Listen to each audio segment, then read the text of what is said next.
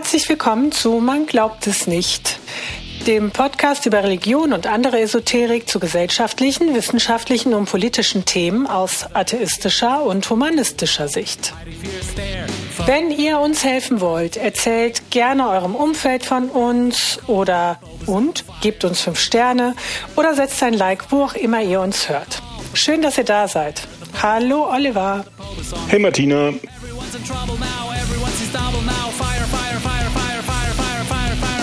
Martina, ich habe vor, vor ein paar Wochen eine kleine Nachricht bei katholisch.de gelesen, die ich ganz interessant fand und bin ihm so ein bisschen nachgegangen, wie ich das so tue und bin dann in einem Malstrom aus Verschwörungswahn gelandet, ohne da recht vorbereitet drauf zu sein.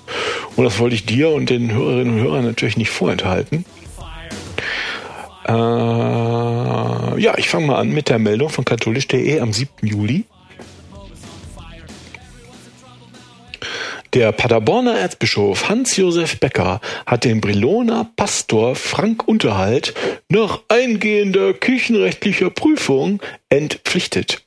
Das Erzbistum bestätigte, dass der Priester, der durch öffentlich vertretene Verschwörungsmythen und Antisemitismus aufgefallen war, mit Wirkung zum 1. Juli von seinen Ämtern entpflichtet wurden. Ein seelsorglicher Einsatz von Pastor Unterhalt ist seitens des Erzbistums unter den derzeit gegebenen Umständen nicht vorgesehen, betonte die Sprecherin des Erzbistums. Weitere Auskünfte zum Umfang der Sanktionen könne sie nicht hinzufügen.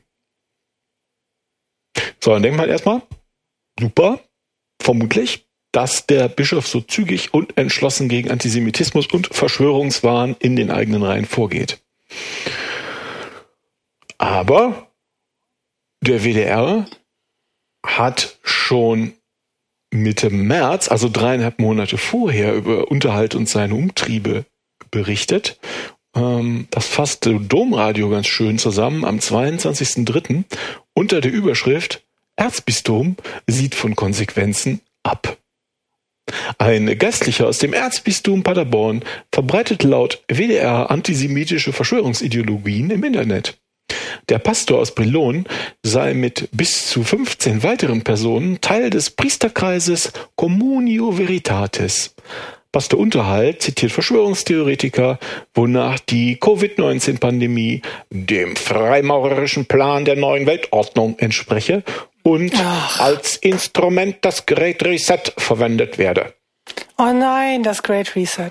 Da ist es wieder. So, und dann, auf Anfrage des Senders, teilte die Erzdiözese mit, also die Vorgesetzten, dass es sich um freie Meinungsäußerungen aus privater Initiative handle. Die Inhalte unterschieden sich von den Haltungen und Meinungen der Bistumsleitung. So, Martina, Obacht, das äh, erinnert uns jetzt an das letzte Segment, als es um Antisemitismusvorwürfe an der Documenta ging, ähm, ob sich hier möglicherweise symmetrische Muster zeigen könnten. Absolut. Ich fühlte mich sofort mhm. erinnert. Ja, man muss aber auch sagen, während das für die ähm, Hörerinnen und Hörer schon eine Woche her ist, ist es für uns erst zehn Minuten her, dass wir uns darüber unterhalten haben. Das muss man zugeben. Aber naja, gut.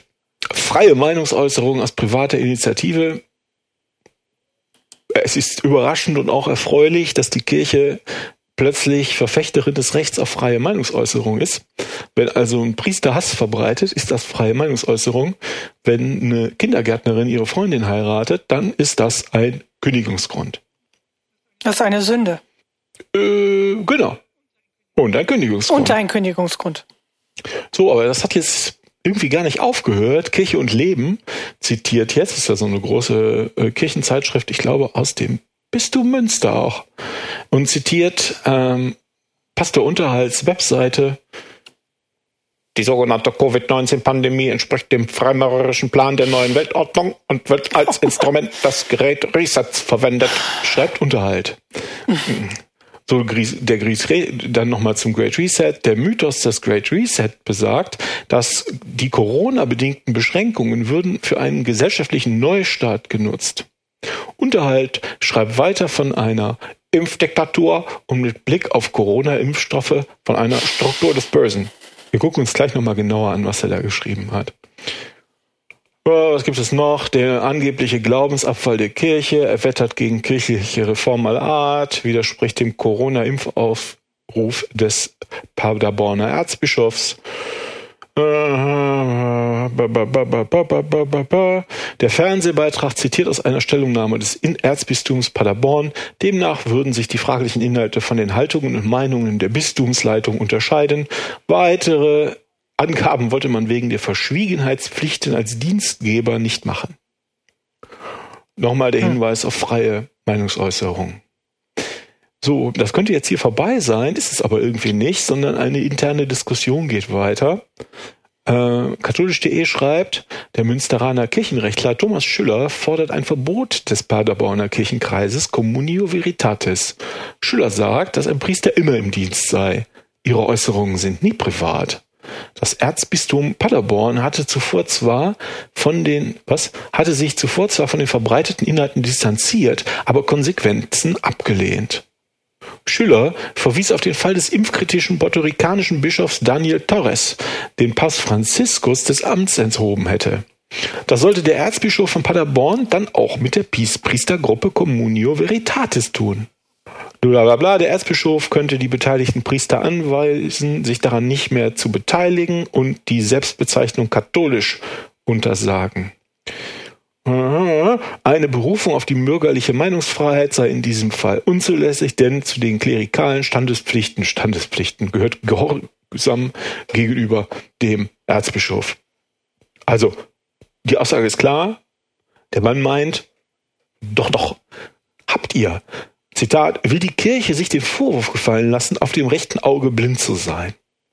Also, man kann quasi sagen, zuerst wollte Erzbischof Becker lieber mal nichts machen, aber irgendwann waren die Proteste innerhalb der Kirche so groß, dass dann das Erzbistum Paderborn zum Handeln gezwungen war und ungefähr ein Vierteljahr später unspezifische und nicht näher erläuterte, in Anführungsstrichen, Sanktionen beschlossen hat.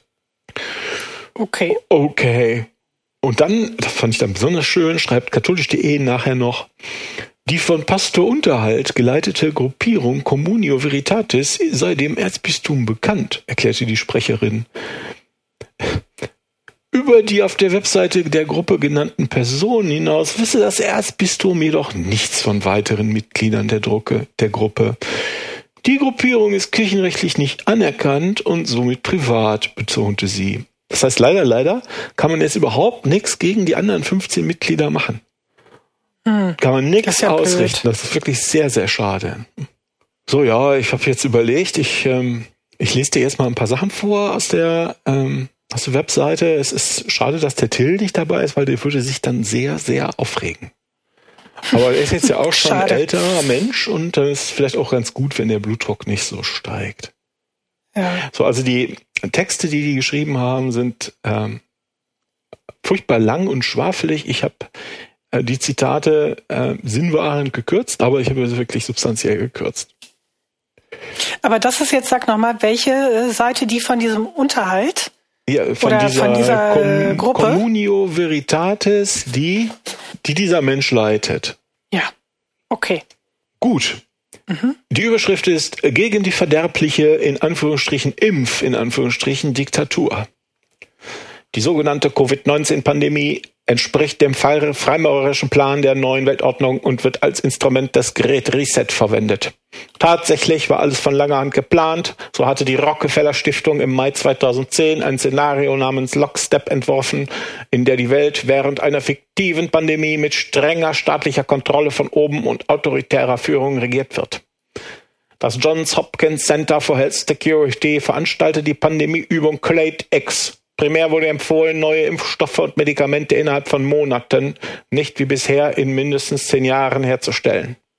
Dabei wurde besonders auf die jüngsten Entwicklungen in der synthetischen Biologie und Selbstverstärkung der mRNA-Wirkstoffe hingewiesen. Im November, also bla, jetzt steht hier also, das wurde alles von langer vorbereitet und so weiter. Ne? Das geprobte Event wurde schnell und genau so Realität. Tatsächlich rief die WHO am 11. März 2020 offiziell die Pandemie auf. Aus, aufgrund eines im chinesischen Wuhan identifizierten und von dort verbreiteten neuartigen Coronavirus. Der Bilderberger Bill Gates, der Eugeniker, Abtreibungsaktivist und Verfechter einer drastischen Bevölkerungsreduktion ist, propagierte im selben Jahr eine weltweite in Anführungsstrichen Impfung als Reaktion auf die ausgerufene in Anführungsstrichen Pandemie. Dabei bekräftigte er, sieben Milliarden Menschen in Anführungsstrichen impfen zu wollen. Besonders verabscheuungswürdig ist die Verbindung zur Abtreibung. Hättest jetzt nicht mitgerechnet, Martina. Pass auf. Der Laboratoriumsmediziner und Molekularbiologe Professor Dr. Paul Kollen schreibt, dass der verfügbaren in Anführungsstrichen Impfstoffen humane fetale Zelllinien zur Anwendung kommen. Bei der Verwendung solcher Impfstoffe profitiert man von einer Struktur des Bösen und unterstützt dieser zumindest implizit. Bla bla bla. Es ist ein gentechnisches Experiment. Es ist und bleibt ein Menschenexperiment. Jenseits von Moral und Ethik, bla bla bla. Ah, vorsätzliche Körperverletzung mit etwaiger Todesfolge.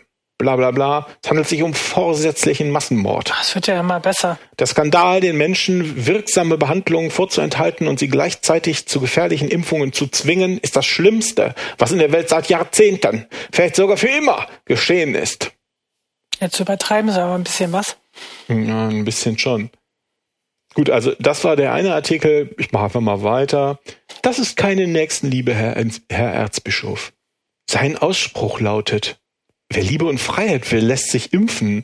Das ist ein Gebot der Stunde zum Schutz für sich und andere, zur, genächst, zur gelebten Nächstenliebe. Diesen Aufruf weisen wir zurück.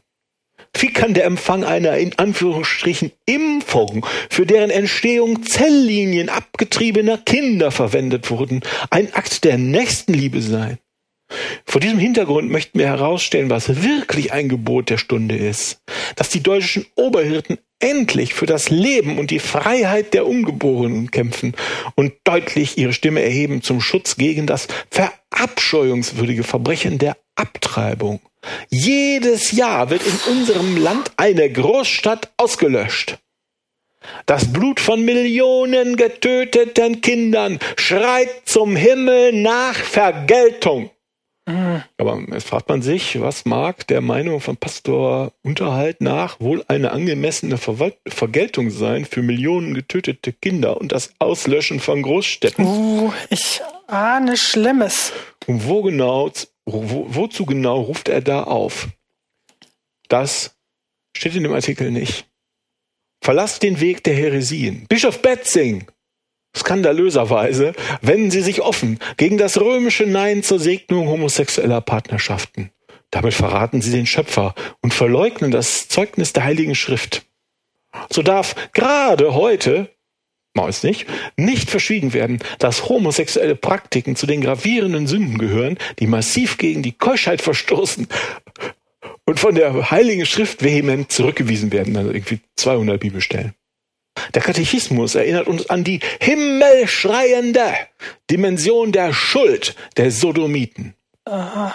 Und es ist äh, dann noch was von der heiligen Kirchenlehrerin, egal. Aber oh, Oliver, die erzählen ja genau das Gleiche wie damals dieser Erzbischof Viganio, ne? Ja. Bei seinem Vortrag, äh, den er da vor hier äh, Storchs, ne? Von und zu Storch, von, AfD-Storchs. Genau, genau, genau, genau. Das ist ja äh, genau. ungefähr das Gleiche, ne? Außer, dass er sich da jetzt noch mehr über die Abtreibung da ereifert. Er und sein ja, Trupp. Genau, genau, genau. Und es gibt auch noch, ich, ich habe hier noch ich glaube, noch zwei rausgesucht, da kann ich auch noch mal was zu sagen, lese ich noch mal Ausschnitte vor. Okay, wow. Das Weihehindernis der Homosexualität unter einem durchgestrichenen Regenbogenfahne. 2005 publizierte die Kongregation für das katholische Bildungswesen eine Instruktion über Kriterien zur Berufung von Personen mit homosexuellen Tendenzen im Hinblick auf ihre Zulassung für das Priesteramt. In dem Text erklärte die Kirche, sie könne jene nicht den heiligen Weihen zulassen, die Homosexualität praktizieren, tiefe verwurzelte homosexuelle Tendenzen aufweisen oder die sogenannte Gay Culture unterstützen. So ja, das ist okay, das wundert mich jetzt nicht, aber jetzt die Argumente sind 1a. Pass mal auf. Es sind vor allem theologische Gründe, die Homosexualität als objektives Weihehindernis aufzeigen. Mhm. Aber bezeichnenderweise fehlen diese in der gegenwärtigen Diskussion fast vollständig, gehen unter, beziehungsweise werden selbst von Theologen, Priestern und Bischöfen nicht ernst genommen. Ja, Warum wohl? Jetzt kommen die theologischen Gründe. Ich bin sehr gespannt. Der Priester, der in persona Christi Capitis handelt, das habe ich nachgeschlagen, das ist quasi, der ist, ähm, der Priester ist also ähm, quasi von Jesu beauftragt worden, Christi beauftragt worden zu handeln. Und deshalb diese lateinische Phrase. Also der Priester, der im Namen Christi heiratet, pass auf, muss ihn nicht nur als Person repräsentieren, sondern auch in einem Handel, das spezifisch männlich ist. In seinem Handeln als Bräutigam gegenüber seiner Braut, der Kirche.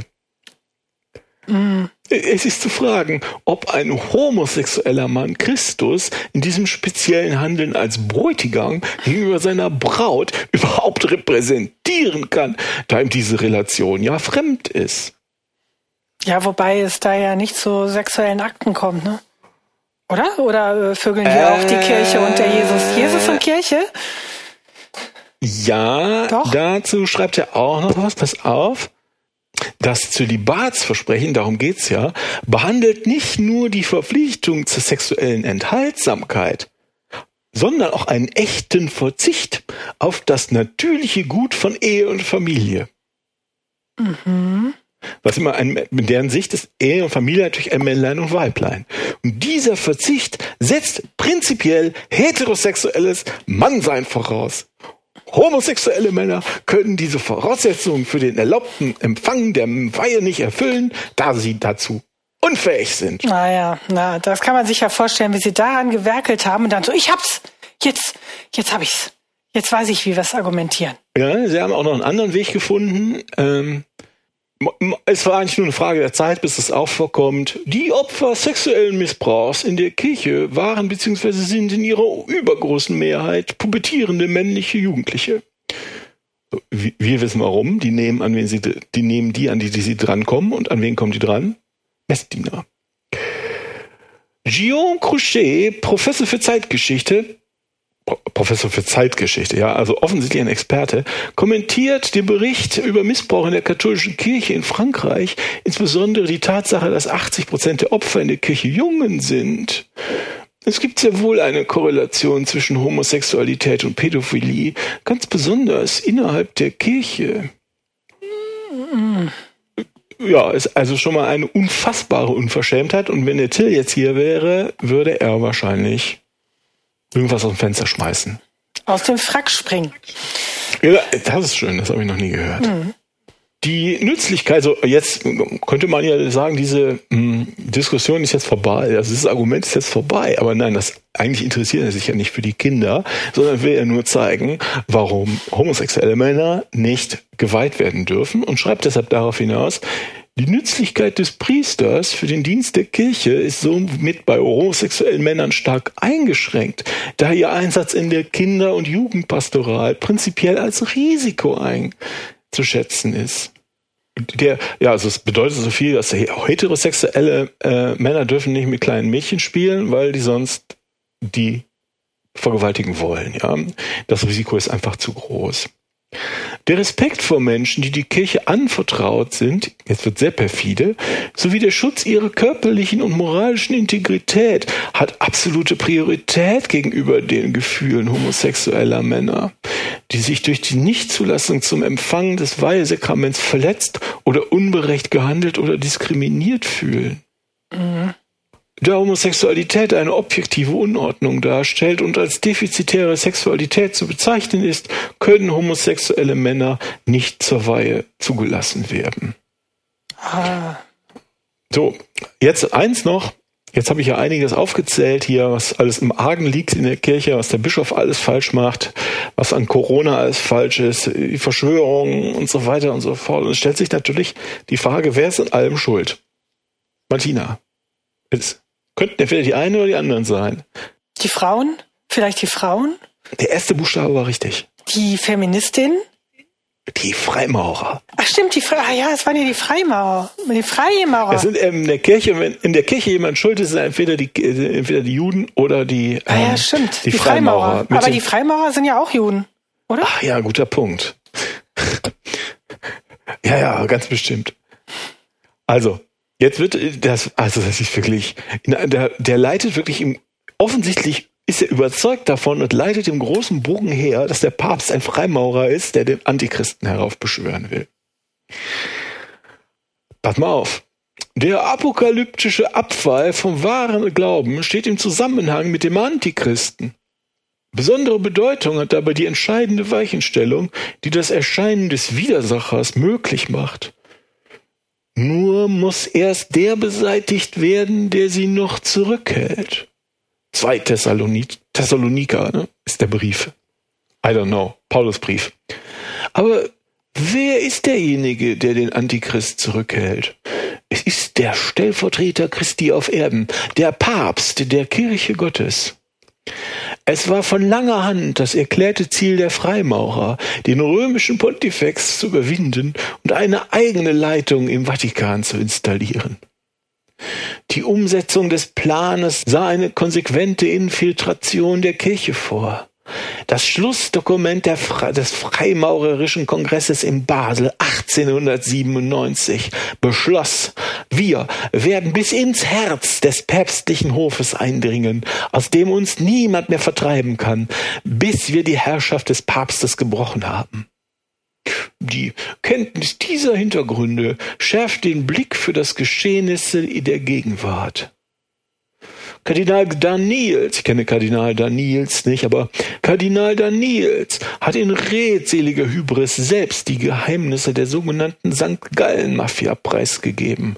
Sowohl die überaus massive Agitation gegen Papst Benedikt XVI. als auch die per Netzwerk organisierte Durchsetzung des eigens ausgesuchten Kandidaten kamen deutlich zur Sprache. Die Gruppe wollte eine drastische Reform der Kirche, um sie in Anführungsstrichen viel moderner zu machen. Und das Kardinal Jorge Bergoglio sie leitet.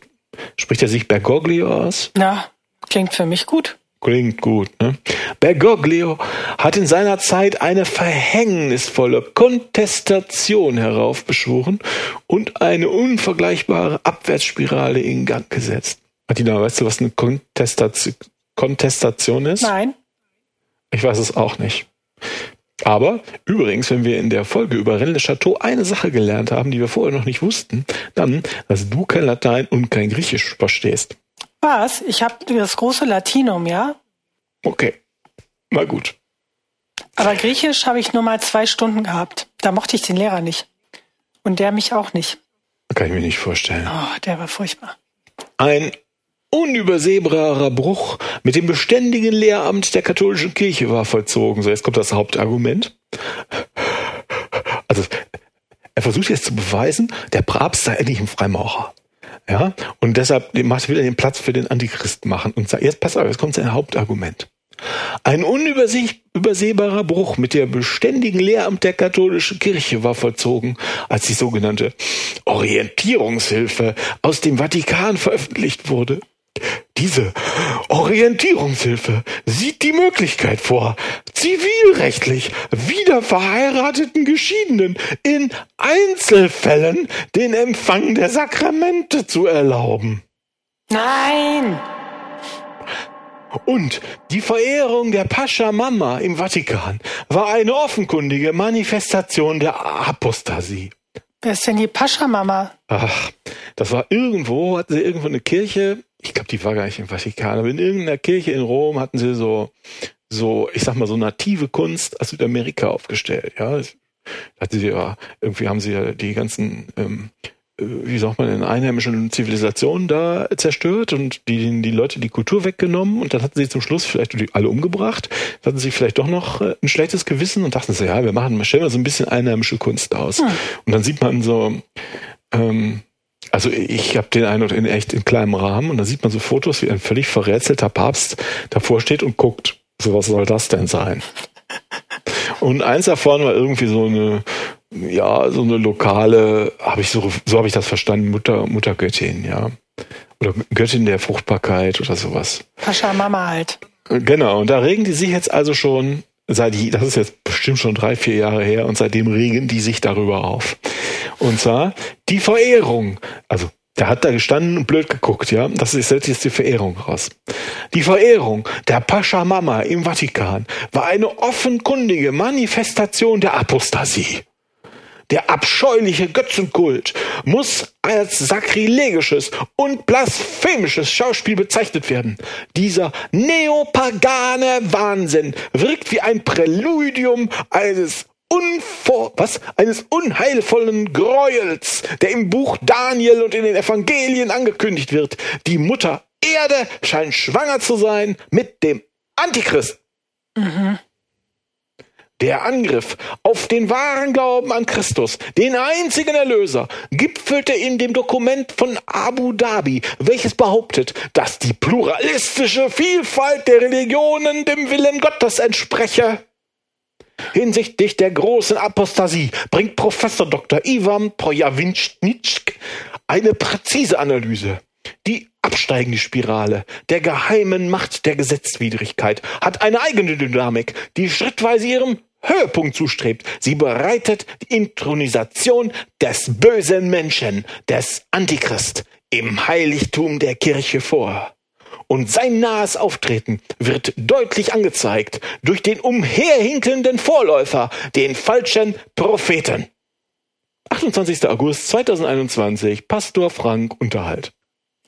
Ich weiß nicht, ob du mal äh, Videos, äh, Videobilder vom Papst gesehen hast. Der hat, äh, hat es ja ganz übel im Knie und in der Hüfte und deshalb hinkt er stark. Also wenn der meint, das ist noch nicht mal in irgendeiner Form verhüllt, ja. Also kann man sagen, tut, tut, mir leid, wenn das jetzt ein bisschen lang war. Ähm, ich fand das eigentlich ganz interessant, um zu zeigen, dass der eigentlich, der Mann ist wahnsinnig. Hm, ich würde auch sagen, klingt ziemlich verrückt.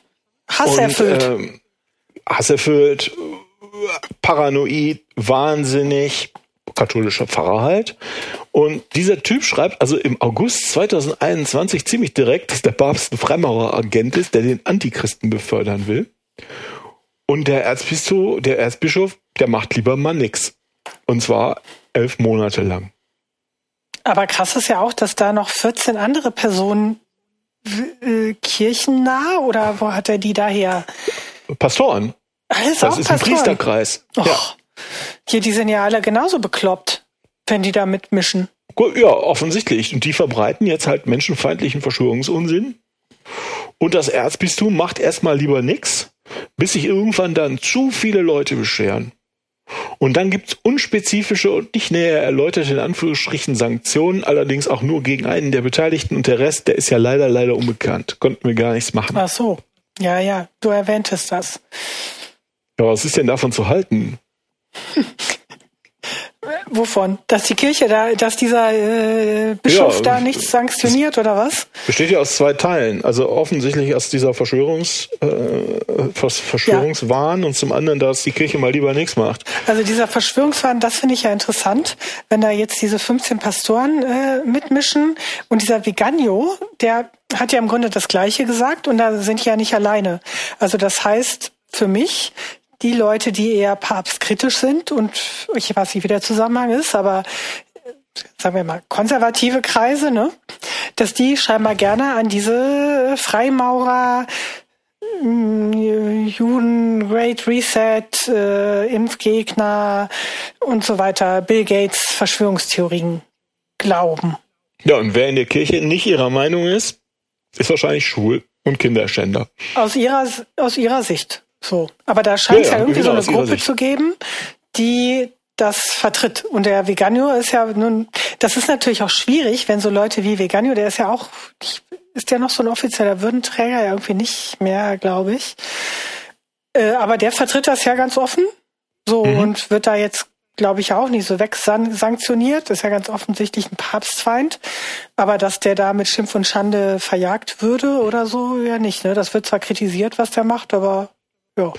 Ich hatte mich ja gefragt, ähm, also offensichtlich gibt es einen Zweig der katholischen Kirche, der so ist. Genau. Da ist einer, da ist noch einer, da genau. ist noch einer. Genau. Und ich hatte mich gefragt, also es gibt zwei Möglichkeiten, warum der, der Bischof nichts gemacht hat. Ähm, entweder also zwei nicht verschwörungstheoretische äh, Möglichkeiten. Entweder das ist irgendwie lästig, weil ja, da muss man ja was mh. machen und man hofft, dass es lieber weggeht. Mhm von selbst weggeht, aber hm, ich hatte mich gefragt, ob er vielleicht auch eigentlich gar nichts machen kann. Ähm, weil das halt so, dieser Verschwörungswahn in der Kirche so weit mhm. verbreitet ist, dass er dann großen Flügel sein, wenn er die wirklich versuchen würde, sie hm, wirklich abzusägen, dass er einen großen Flügel seiner Kirche gegen sich aufbringt und den eigentlich auch absägen müsste. Ja, auf jeden Fall ist das ja auch unangenehm und macht so schlechte Presse und sowas, ne? Muss man wahrscheinlich auch immer abwägen. Das ist so analog zu, zu dem äh, Kindesmissbrauch. Ne? So, da will man sich eigentlich gar nicht mit beschäftigen und man möchte deshalb auch die, die, das Problem nicht wirklich lösen, sondern immer nur irgendwie zudecken, notdürftig. Und äh, das ist ja eine These, die du irgendwann mal aufgestellt hast, die ich mittlerweile ja auch teile, ähm, dass das einfach so breit verbreitet ist, das ist so weit verbreitet, dieser, dieser Kindesmissbrauch in der Kirche. Gibt's die Untersuchungen, die, die paar Untersuchungen, die es gibt, zeigen da ja auch drauf, dass der, wenn man das wirklich versuchen würde auszureißen, dass die Kirche einfach kollabieren würde. Ja, wir hatten doch mal auch die Sendung zu äh, Verschwörungstheorien. Da gibt's ja auch äh, Bücher zu. Das wird ja auch irgendwie jetzt doch auch im Zusammenhang mit Corona und so, da bezieht er sich ja auch drauf, stärker diskutiert.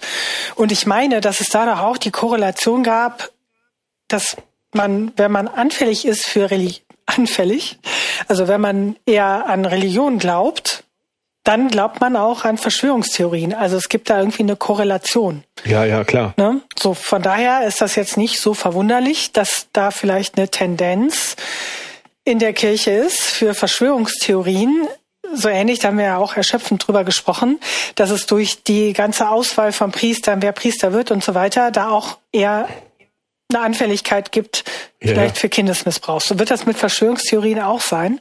Äh, du bist doch hier unser Vor, äh, Vorgroßstatistiker. Ich meine, man, wir wissen jetzt ja nicht, wer diese anderen 14 Pastoren da sind, ne? Priester. Mhm. Aber gut, dann wissen wir jetzt auch nicht, sind das Deutsche oder kommen die da aus dem näheren Umfeld oder so wenn man jetzt mal davon ausgeht. Ich glaube, die kommen aus Paderborn. Das ja, genau. ist das, was die, ja, genau. was das, die geschrieben haben. Ja, das hätte ich jetzt nämlich auch gedacht, dass die sich vielleicht eher persönlich kennen und da auch in der Nähe unterwegs sind. Und dann kann man ja, könntest du ja mal, wenn man jetzt wüsste, aus welchem Umkreis die kommen, könnte man ja hochrechnen, wenn es halt in dem Bereich so und so viel Prozent gibt, die daran glauben, wie viele gibt es dann wohl, dann sagen wir mal, deutschlandweit. Und wenn die jetzt alle aus der Region Münster, Paderborn kommen oder was, rund um Brilon oder was auch immer, dann sind das ja schon, wäre das ja schon recht viel, ne? Also die schreiben unter einem Foto von einem absurd guckenden Papst Wojtyla, ähm, sie seien Priester des, Erzbistum, des Erzbistums Paderborn. Aha, ja siehst du, dann kannst du ja leicht hochrechnen. Und das sind ja nur die, die sich da irgendwie aktiv zusammengeschlossen haben. Da gibt es ja noch eine hohe Dunkelziffer. Korrekt. Korrekt. Das könntest du doch mal ausrechnen, Oliver. Ja, ich bin mir gerade dabei. Ach, du rechnest so schnell. wow. Wie viele Priester haben die denn da? Ah, die haben viele Priester. Die haben, äh, oder die hatten vor sieben Jahren 970 Priester. Das heißt, die 15 sind, ähm, äh, was, was ist das dann? 1,5 Prozent oder sowas? Mhm. Warte. Ja, wenn es wirklich, ähm, also ich weiß nicht ganz genau, wie viele äh, Priester aktuell im Eisbistum Paderborn akt, aktiv sind, aber Wikipedia redet von äh, 974 diözesanen Priestern, allerdings war das 2015 und die 15 äh, Priester würden dann knapp über 1,5 Prozent ausmachen. Ähm, aber das sind halt auch wirklich, wie du sagst, nur die, die in diesem einen äh, Kreis aktiv sind. Ne? Ja, das werden schon einige sein. Ja, aber was du gesagt hast, ne, dass diese Anfälligkeit von religiösen Leuten für Verschwörungstheorien, das ist ja auch keine Überraschung, das sagen wir auch immer wieder. Wenn man erstmal irrationale und falsche Ideen in sein Weltbild aufnimmt, wie zum Beispiel, dass Götter und Dämonen sich über die Herrschaft der Welt streiten, dann ist dein Weltbild kaputt. Ja, das kann auch Homöopathie sein oder programmiertes Wasser. Dein Weltbild ist dann einfach kaputt und dann gibt's keine geistigen Abwehrkräfte mehr, um anderen Schwachsinn fernzuhalten. weil du den anderen Schwachsinn dann nicht mehr von echten Argumenten unterscheiden kannst. Du bist ja daran gewöhnt, Schwachsinn zu akzeptieren. Hm. Und dann glaubst du auch daran, dass die, ach, die bösen Freimaurer hinter allem stecken, was irgendwie, äh, irgendwie in deinem Leben schief geht. Dann glaubst du an die Impflüge, an Engel oder an die Überlegenheit der weißen Rasse oder was auch immer. Ich kann mir gut vorstellen, dass sehr viele Priester anfällig für so ein, also die Priester, zumindest die Priester, die wirklich glauben, dass es Engel, Dämonen und äh, Götter gibt, äh, dass die dann auch für so Verschwörungswahn anfällig sind. Das ist dann nicht mehr Wahrheit. Auf jeden Fall. Aber wenn die noch bei Verstand sind, jetzt die anderen, also die sind es ja irgendwie nicht. Dann sagen sie es nicht. Dann sollten, dann sollten sie ja schon was unternehmen. Ne? Also bei dem Veganio, als da gab es doch diesen Aufruf äh, gegen Corona, genau die gleiche Argumentation. Ne? Da gab es doch irgendwie einen Brief, den ja auch Journalisten und Mediziner und so unterschrieben haben. Ich weiß nicht, ob du dich da erinnerst. Das war ja der Veganio und der, da ist ja, sind ja große Teile der Kirche schon, haben sich ja schon aktiv davon distanziert, von dieser Strömung. Mhm. Also von daher müssten sie das jetzt hier auch machen. Ja, das ist jetzt hier immer so passives Distanzieren, nur zu sagen, ja, wir haben da eine andere Meinung. Ja, das ist aber ein bisschen wenig, ne? Also für das, was die da sagen. Ganz schön crazy, der, der Unterhalt. Ja gut, ich werde dann mal ein bisschen programmiertes Wasser äh, trinken und ein paar antisemitische Bilder malen. Boah, wir haben ganz tolle neue Hobbys heute äh, durch den Podcast äh, jetzt erlangen können. Hat der Till echt was verpasst, ne? Mal gucken. Vielleicht finden wir für den auch noch ein tolles Hobby.